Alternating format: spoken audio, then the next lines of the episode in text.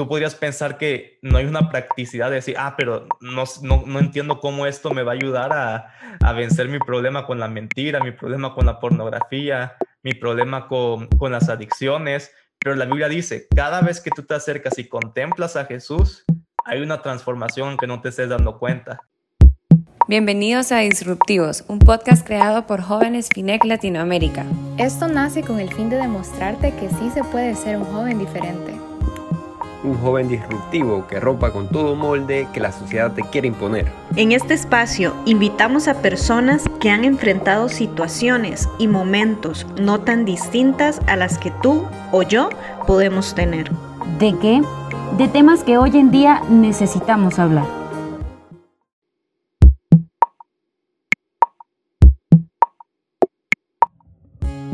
Hola, hola, bienvenidos disruptivos a un podcast más. Eh, estamos emocionados porque puedan escuchar esta plática súper interesante con nuestro invitado especial del día de hoy.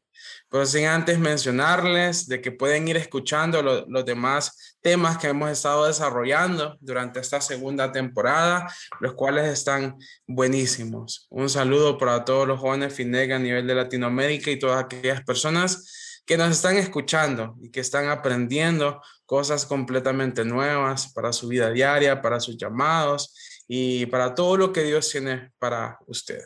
¿Verdad? Hoy tenemos eh, un invitado muy especial, alguien que me ha enseñado muchísimo durante esta temporada de mi vida, el cual Dios sé que eh, lo puso en, en, en, mi camino y estoy emocionado por poder presentarlo.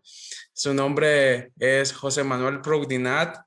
Él es mexicano, pero tiene su corazón en, en, en, Honduras, ¿verdad? Está casado con Cindy Proudinat, ahora más conocida como Cindy Palma. Ellos son los pastores y líderes de la iglesia MRF Church aquí en Tegucigalpa, así como cada una de las cosas que hacen aquí en Honduras. Sé que están provocando un cambio, una transformación en los diferentes lugares donde los escuchan.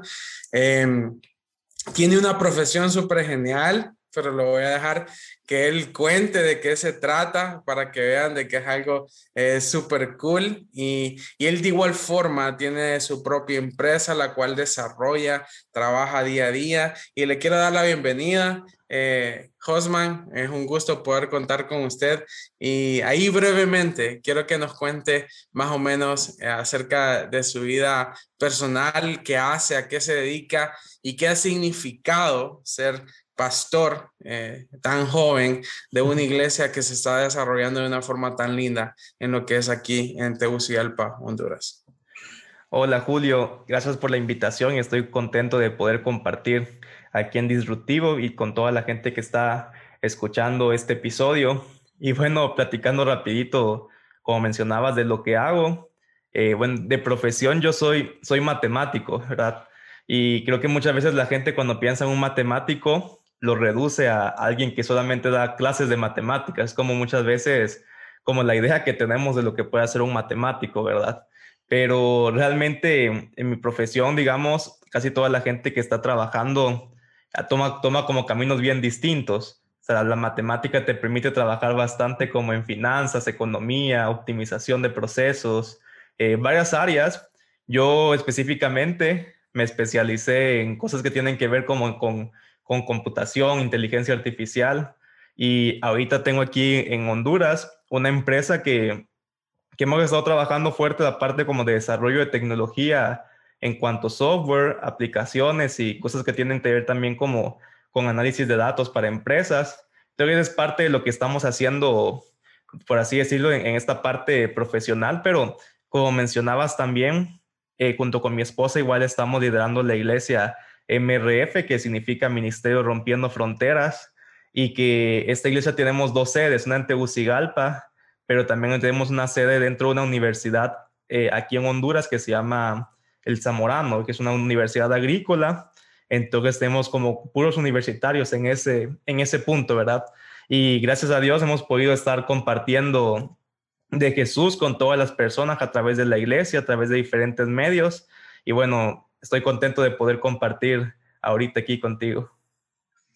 Gracias, Osman. Em, y bueno, vamos a entrar en materia. Ya, ya saben con quién estamos platicando, alguien que incide eh, muchísimo.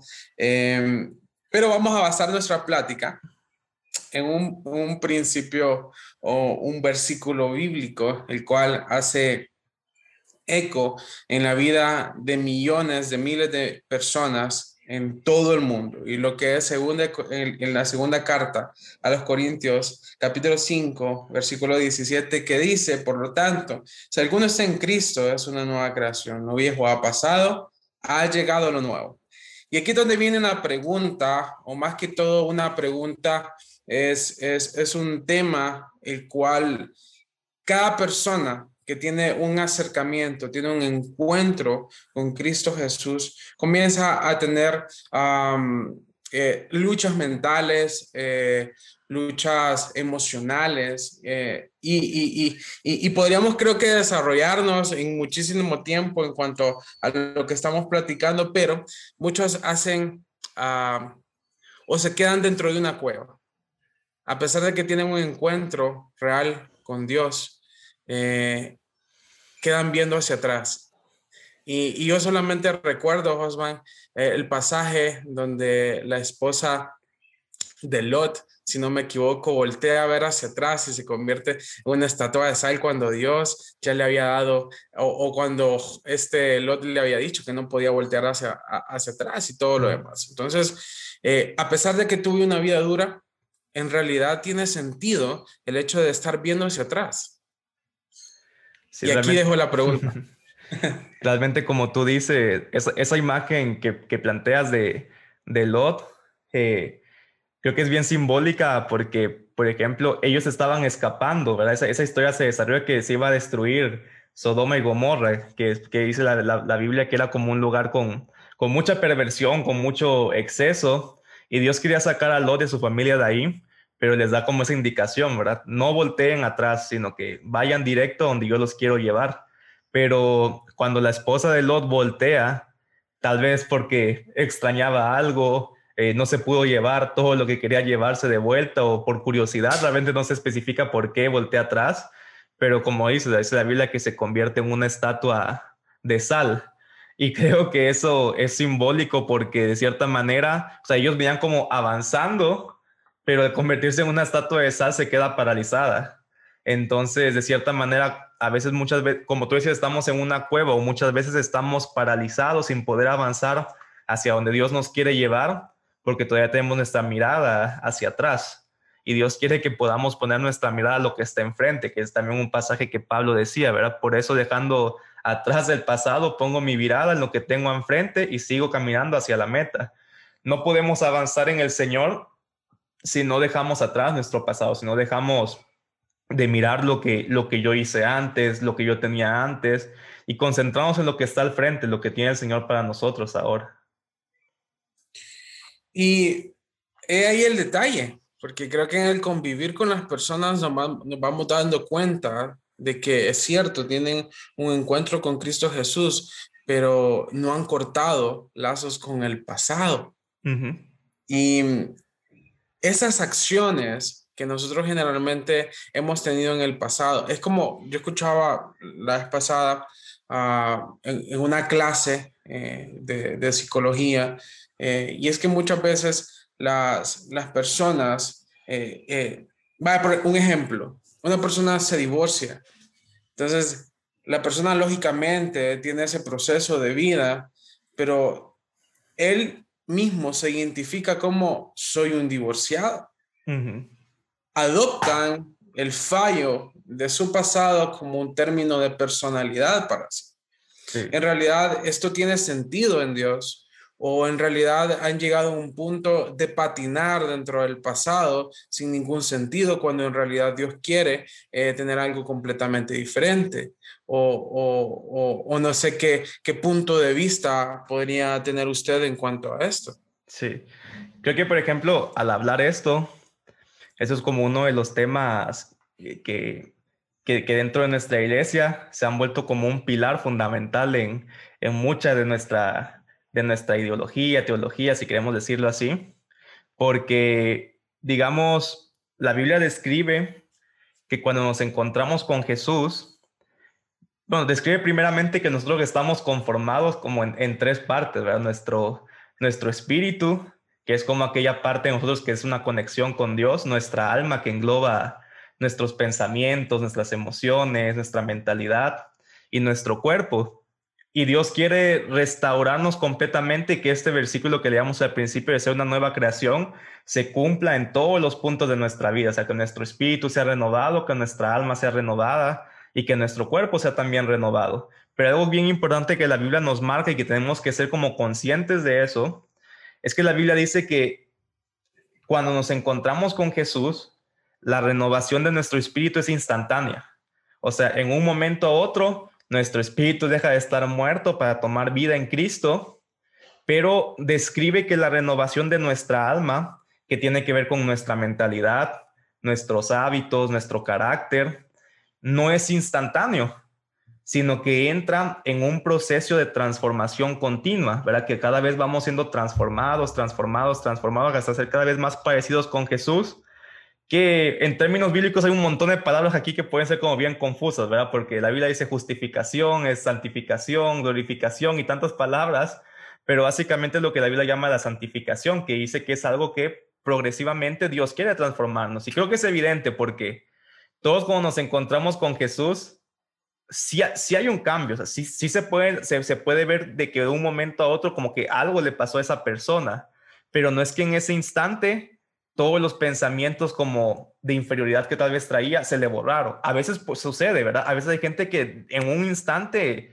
ves cambios en él y, siempre van a haber cambios, pero no es que en un instante fue transformado de, de, de 0 a 100, por así decirlo, sino que hay un proceso continuo que, que sucede. Y como el ejemplo que tú mencionabas ahorita del divorciado, creo que uno de los, bueno, y más bien la Biblia dice que uno de los limitantes que más impiden nuestra transformación es esa identidad que nos hacemos con nuestro pasado. O sea, por ejemplo, aún Pablo en Romanos 6 dice, por lo tanto ustedes considérense muertos al pecado y vivos para con Cristo, para que puedan vencer el pecado de cierta manera. O sea, lo que está diciendo es, deja de identificarte con tus pecados pasados y ahora comienza a identificarte con Cristo porque de otra manera no vas a poder avanzar. Y aquí va a entrar algo que puede ser una discusión a veces muy teológica para muchos, pero es lo que es la Biblia, lo, que la Biblia describe. Eh, la Biblia dice que cuando nosotros eh, entramos a Jesús, entramos en una relación con Jesús, nuestra naturaleza pecaminosa muere. O sea, lo que está diciendo la Biblia es como que antes de encontrarnos con Jesús, no nos identifica como, o sea, sí como culpables del pecado, pero al mismo tiempo nos marca como víctimas del pecado. O sea, porque está diciendo, antes de encontrarnos con Jesús, hay una naturaleza que, no le gustaba hacer lo que, lo que a Dios le complacía. Pero la Biblia al mismo tiempo describe que cuando nos encontramos con Cristo, esa naturaleza muere y ahora somos una nueva creación que, cuya, cuya naturaleza es hacer la voluntad de Dios. Y mira, y aquí va a entrar algo que tal vez para muchos va a ser disruptivo, ¿verdad? Pero ese es el tema que estamos hablando. Eh, en la iglesia enseñamos que cuando tú te encuentras con Cristo, dejas de ser un pecador. Y aquí muchos entran en shock porque dicen, pero si yo peco todos los días, ¿cómo es que dejo de ser un pecador? Pero mira, hay algo que sucede. La palabra pecador es como yo me asocio mi identidad con el pecado. O sea, estoy diciendo, el pecado es parte de mí, soy un pecador, el pecado es parte de mi identidad. Entonces, desde el principio de decirme pecador, yo me estoy diciendo, hey, esa es mi identidad, yo, yo vivo en eso y no voy a poder salir aquí porque esa es mi identidad. Y mucha gente cuando, se excusa diciendo como, es que todos los días vamos a hacer cosas malas, todos los días vamos a, cometer eh, ciertos tipos de errores porque es nuestra naturaleza ser pecadores. Y Cristo lo que quiere es que podamos creernos bien, bien fuerte. Hey, cuando estás en el Señor es una nueva creación. Todo eso viejo queda atrás y ahora todas las cosas son hechas nuevas. Porque como tú decías, es diferente pensar, soy un divorciado, a pensar, bueno, en atrás me divorcié, tiempo atrás me divorcié. Es lo mismo decir, soy un ladrón porque me identifico con, con, con esa acción de robar, a decir, en un tiempo atrás yo robé, ¿verdad? Es difícil decir, es diferente decir soy un mentiroso, o sea, me estoy eh, poniendo mi identidad en la mentira que decir en un tiempo atrás yo mentí, pero ya no soy más un mentiroso. Entonces eso es parte como de la transformación de identidad que Dios quiere trabajar en nosotros para poder para poder avanzar a lo que está por delante. Ya no quiere que te identifiques más con lo que fuiste en el pasado, quiere que te identifiques más bien con lo que Dios te está llamando a hacer en el futuro. Y por eso es que la Biblia a nosotros cuando nos encontramos con Jesús, deja de llamarnos pecadores y nos llama santos. Y no es porque seamos perfectos, no es que ya sea San Julio el, el, hombre perfecto, ¿verdad? Pero lo que te está diciendo es, hey, no te identifiques más con el pasado, identifícate con lo que Cristo quiere formar en ti. Entonces, en vez de decir, soy un pecador, empiezo a decir, soy un santo. O sea, y, nuevamente no es creernos perfectos, pero es diferente decir yo soy un pecador, por lo tanto siempre voy a pecar, a decir yo soy un santo, es mi naturaleza. Hoy estoy luchando con el pecado, pero eso no es, eso no es mi naturaleza, no es mi llamado. Dios me ha llamado a poder vivir en aquello que está por delante. Entonces me identifico con lo que Cristo dice de mí y entonces esa identificación, esa identidad es lo que me va a permitir más adelante avanzar. Si yo sigo identificado con mi pasado, no voy a poder moverme de ese lugar un,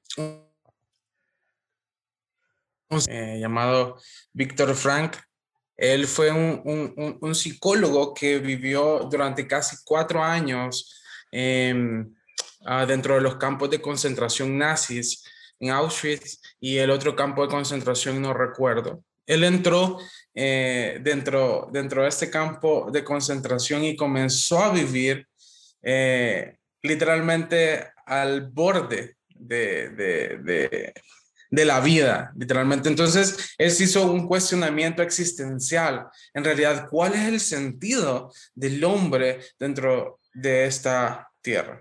Creo que una concepción de fe, y, es algo que, que, que se vive a diario, es que nosotros vemos el Evangelio de Cristo Jesús de una forma tan suave, tan light, porque quizás no vivimos eh, al borde de, como cristianos que viven allá por, eh, por países orientales y todo lo demás, que su, su vida depende del hecho que les preguntes, ¿crees en, en, Dios? ¿Tienes una Biblia en tus manos y todo lo demás? Y si no, pues lo, simplemente nos asesinan. Entonces él dice en, en, en, uno, en uno de sus libros, dice, no es el pasado lo que nos detiene, es el futuro y cómo lo debilitamos hoy.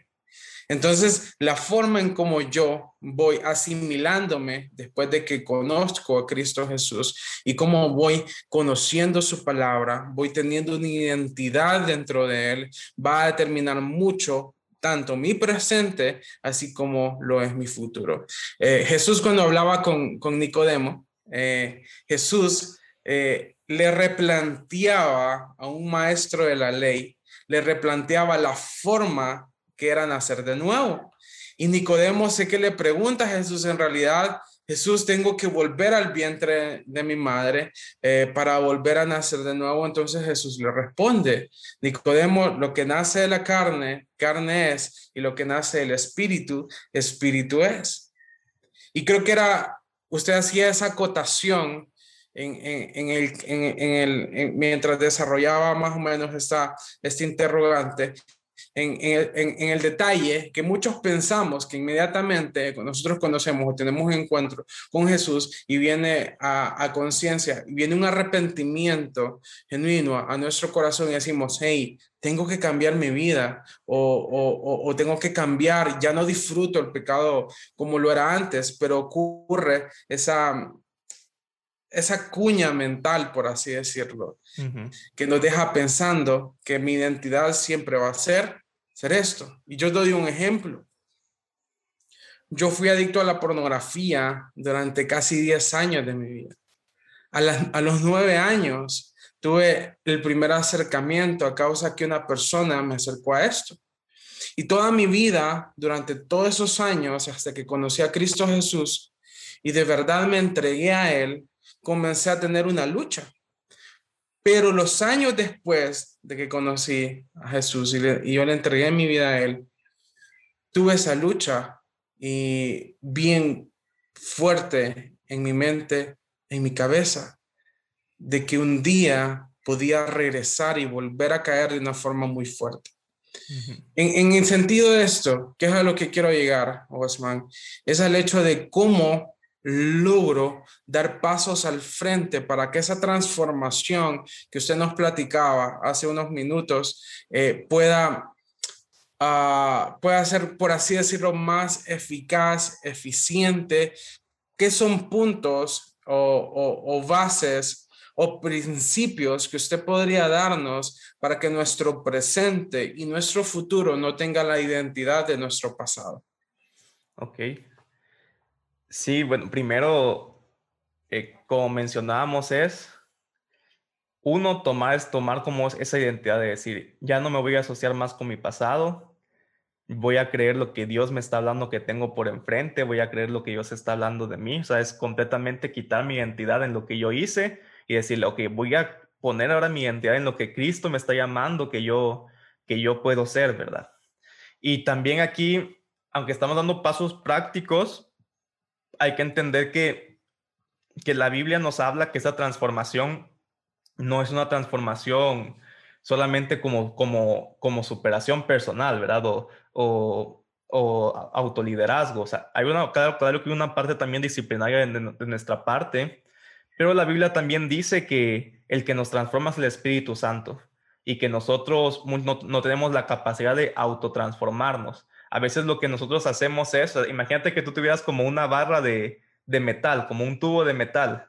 Cuando nosotros mismos nos queremos autotransformar, es como que estamos agarrando la barra y la estamos torciendo, torciendo, torciendo, pero al final cuando la soltamos es como que vuelve a, regresar a su, a su forma original, ¿verdad? Y muchas veces así nos pasa, cuando nos estamos queriendo autotransformar, nos estamos como torciendo, torciendo, torciendo, pero cuando dejamos de aplicar presión, por así decirlo, regresamos nuevamente como a la forma que teníamos originalmente. Y Dios no es lo que quiere, Dios lo que quiere es transformarnos de adentro hacia afuera, y eso solamente lo puede hacer el Espíritu Santo.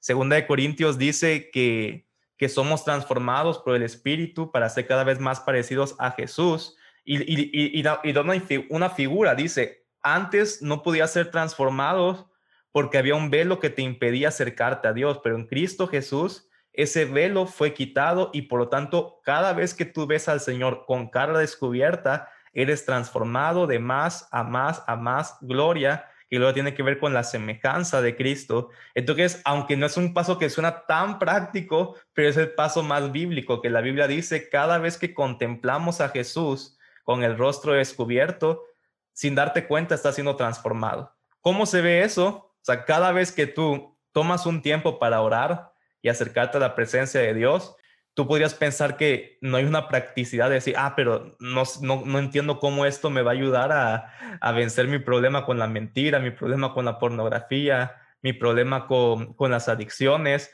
Pero la Biblia dice, cada vez que tú te acercas y contemplas a Jesús, hay una transformación que no te estés dando cuenta.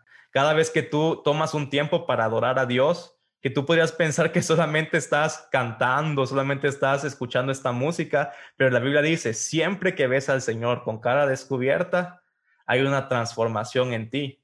Entonces, aunque puede parecer algo no tan práctico de cierta manera, es lo más bíblico y es que cada vez que pasamos tiempo en la presencia de Dios, algo está sucediendo en nuestro interior, algo está siendo transformado, algo está siendo renovado y, y muchas veces, sabes, el problema es que a veces no nos acercamos a Dios porque la misma identificación de nuestro pasado nos hace sentir indignos. O sea, pensamos que Dios está enojado con nosotros, que va a decir cómo este hipócrita acaba de ver pornografía y viene a, ahora a, según orar después de esto. Y como que decimos, no, Dios va a decir qué falso arrepentimiento, qué hipocresía de mi parte, pero, ¿sabes? A veces sucede que, que debemos comprender que Cristo es el único que nos puede transformar y por eso aún en el momento que yo más sucio me siento es cuando más debo correr a Él porque es el único que puede transformarme. O sea, pensémoslo así.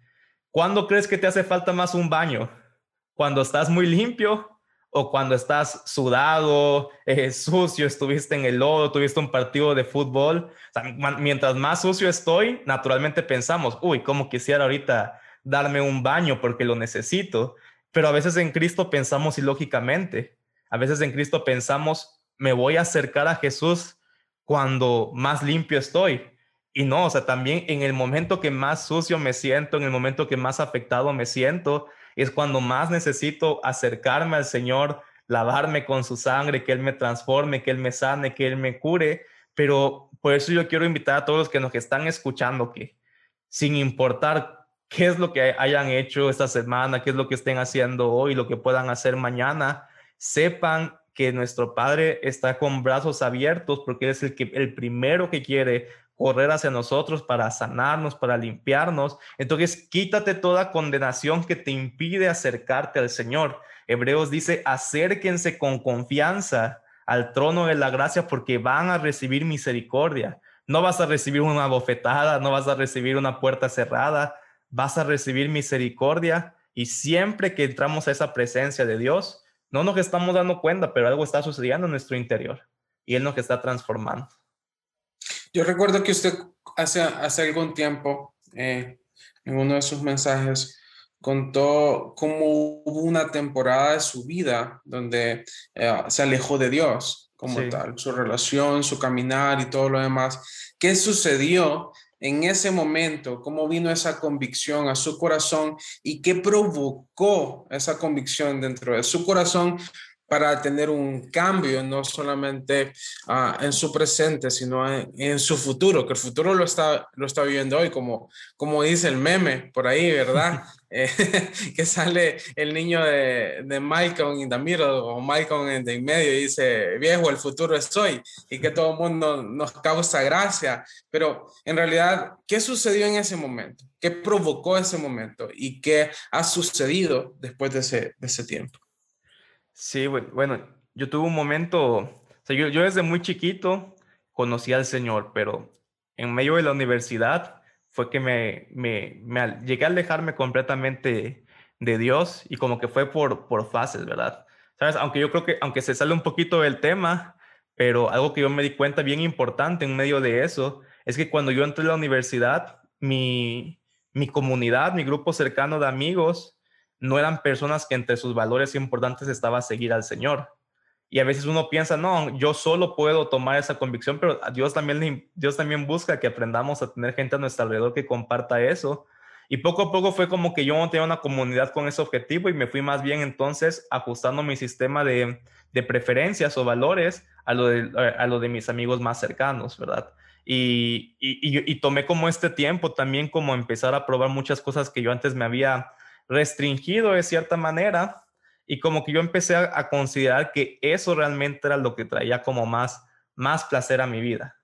Pero llegó un punto y que más que ser también algo solamente, por así decirlo, provocado por, por la introspección o, o por, por analizar mi situación, realmente yo puedo creer que Dios estuvo presente de cierta manera.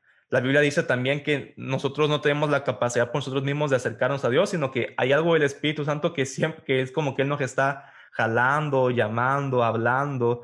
Y es un momento en los que como que yo siento como, hey, algo tiene que pasar, es el Espíritu Santo llamándonos. Y hubo un momento entonces eh, eh, en, mi, en, mi, en mi vida que hubo un momento, o sea, hubo como un punto clave, un punto de inflexión en el que como que yo empecé a voltear a ver todo lo que tenía en ese momento y me sentí vacío. O sea, sentí como que, ok, esto no, no es lo que le está, lo que le da sentido a mi vida, no es lo que me hace sentir gozoso, o sea, tal, vez me emociona en el momento, pero no, no me llena de gozo, de satisfacción completa. Y en medio de eso tuvo, un, tuvo como un encuentro con Dios y le dije, bueno, Señor, creo que realmente ya no quiero estar como, como a medias, como de que un día te digo que sí, pero el siguiente día estoy viviendo para mí mismo quiero vivir completamente para ti, no solamente hacerte como algo de parte de mi vida, sino que toda mi vida gira en torno a ti y obedecerte completamente. Y algo que me impresionó mucho, Julio, y creo que yo contaba en esa historia, es ver cómo cuando le decimos que sí a Dios de todo corazón, Él trabaja mucho más rápido nosotros de lo que creemos. Porque yo en mi mente tal vez estaba pensando como el hijo pródigo que escribe Jesús. Es como que, ok, ya decidí volver al Señor y tengo que pasar por un proceso largo de volver como a, a, ponerme en orden todas las cosas y todo como para que Dios vuelva a, a tomarme en cuenta para cosas. Pero Dios me impresionó tanto porque era como que cosas se movieron para que al siguiente día, o sea, al siguiente día de haberle dicho yo al Señor de esa manera, Él me empezó a abrir muchas puertas para poder empezar a, compartir la palabra de Dios con otros, a, poder empezar a, trabajar también ese llamado que Él tenía para mi vida. Y era como que Dios me estaba mostrando su gracia en ese sentido de decir, hijo, yo tengo tantos planes para ti, pero solo estaba esperando a que tú realmente te rindieras de todo corazón para comenzar a utilizar tu vida.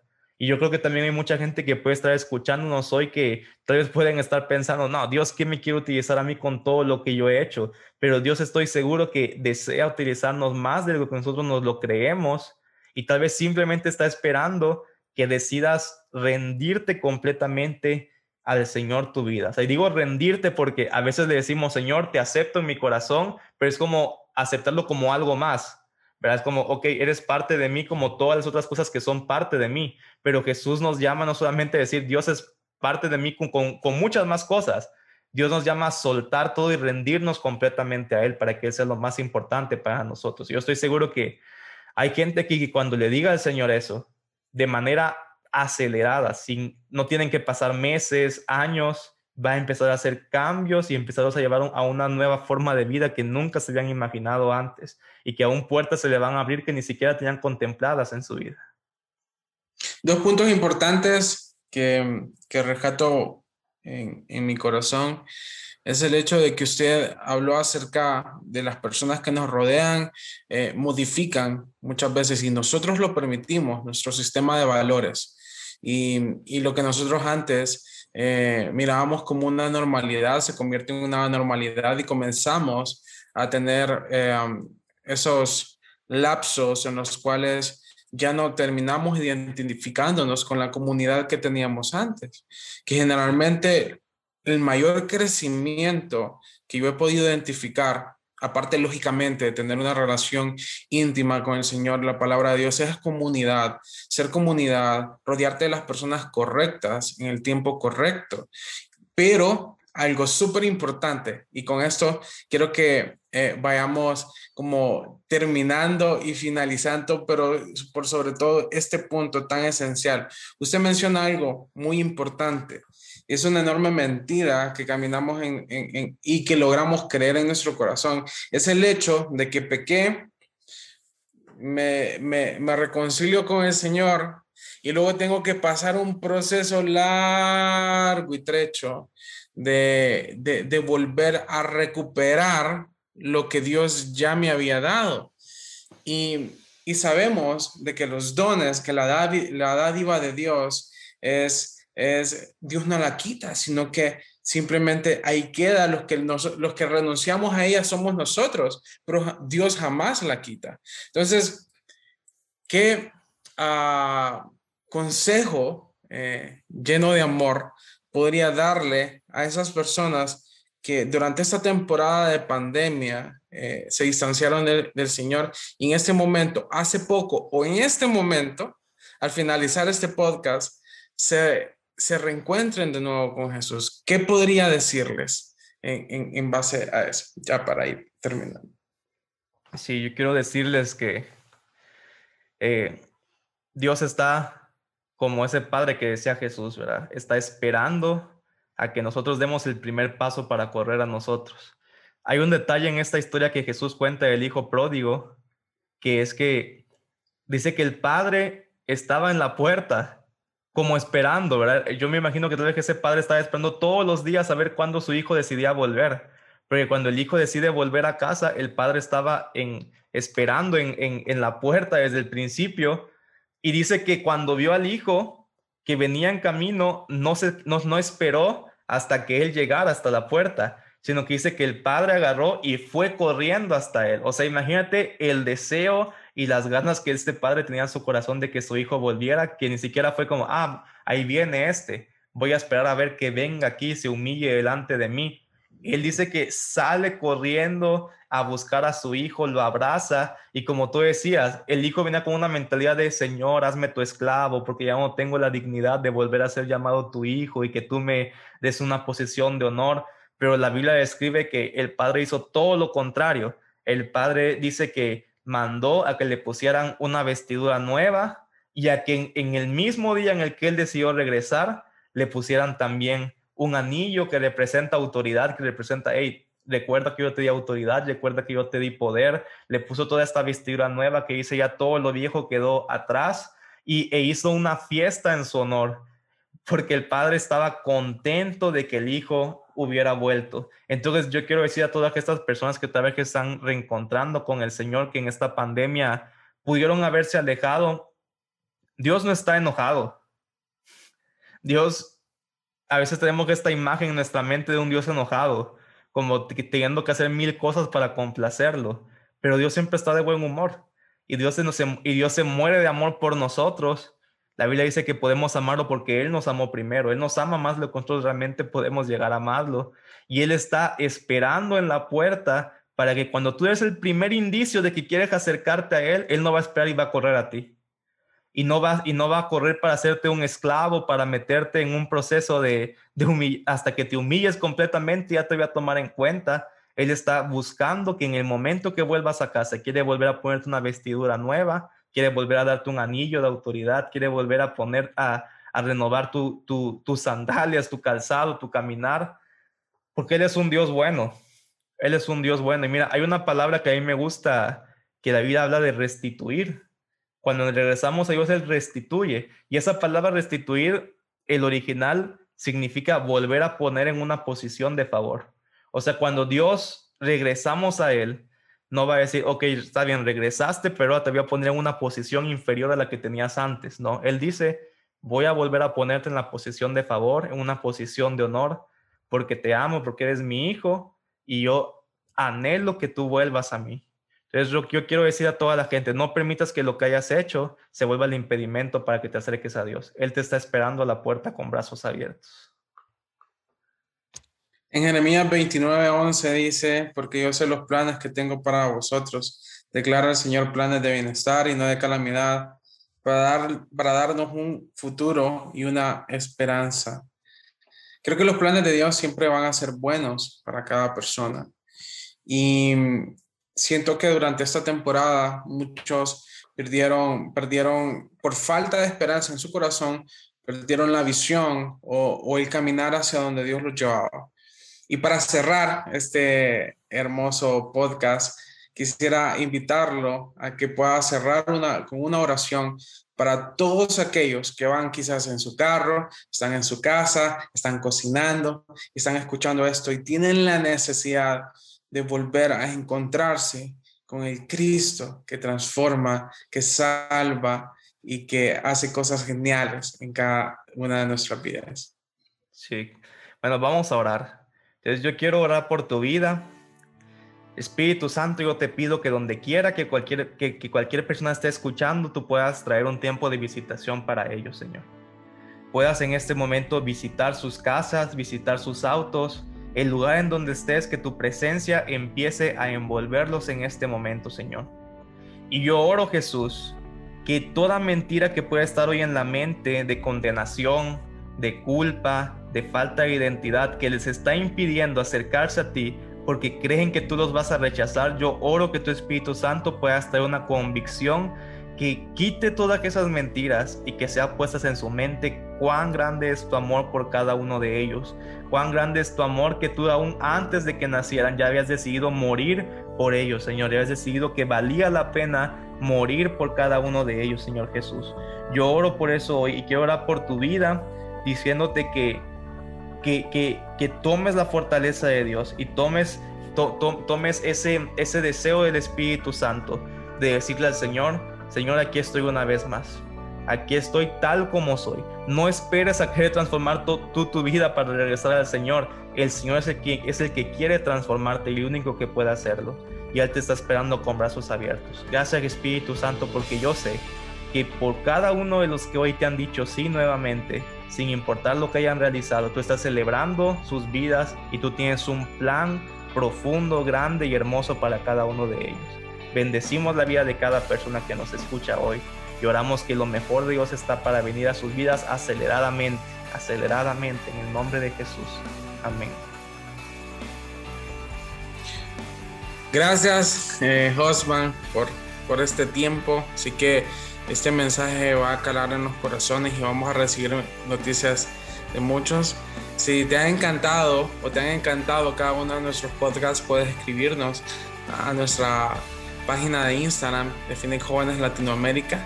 Ahí queremos tener noticias acerca de ti y ahí puedes estar eh, muy pendiente todo lo que se está haciendo en fin de jóvenes a, nivel de Latinoamérica, en todos los países. Se vienen cosas geniales, así que estate muy pendiente. Un enorme saludo. Gracias, Osman, por haber estado con nosotros en, este podcast y sabemos que cada palabra va a provocar eh, cambios certeros en la vida de tantos jóvenes. Nos despedimos y hasta luego, hasta la próxima.